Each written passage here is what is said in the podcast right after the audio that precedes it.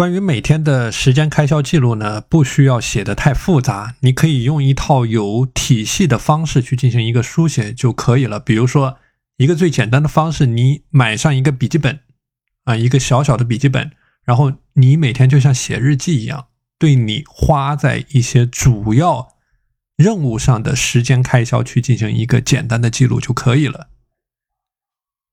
那么你也可以在手机上做这样的一件事情啊，比如说你可以通过手机的备忘录，你可以通过手机的 Excel 的表格，或者说你在手机上创立一个 Word 文档，那么都是可以进行一个记录的。这里没有一个所谓的标准答案，那么就是根据怎么样适宜于你，你能够坚持把这件事情给做下去，然后你就怎么样去做。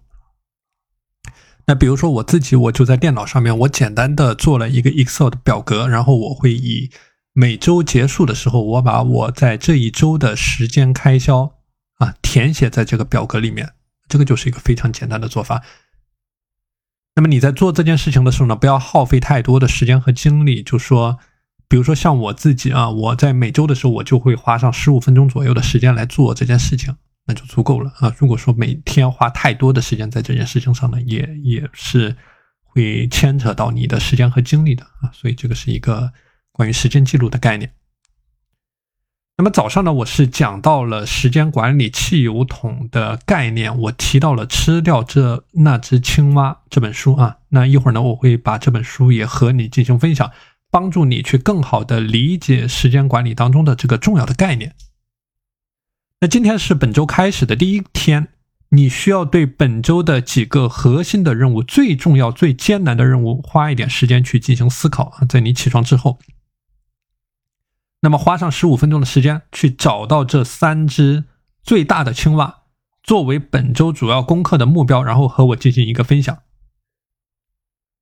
那么另外呢，对本周的几个主要的目标啊，去设立一个具体的完成程度啊，完成程度，比如说你把你的中医药知识的学习设设立为你本周的一个青蛙，或者说你的朋友圈输出作为你的本周的一个青蛙，那么对应着每周的青本周的青蛙。你的具体的完成指标是什么？把这个完成的指标拿出来和我进行一个分享。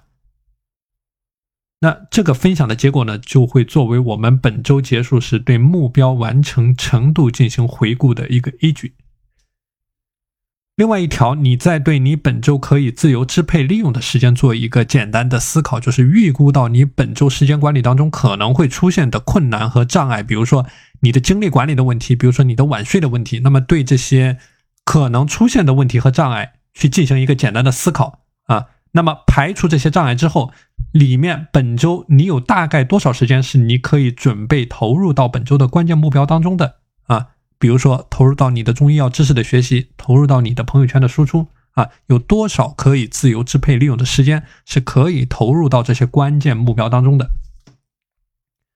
所以这里的一个核心概念就是说，去守护本周的青蛙时间，并且去画出保护圈。去确保你分配给这几个关键目标的时间足够你拿到预期的一个结果。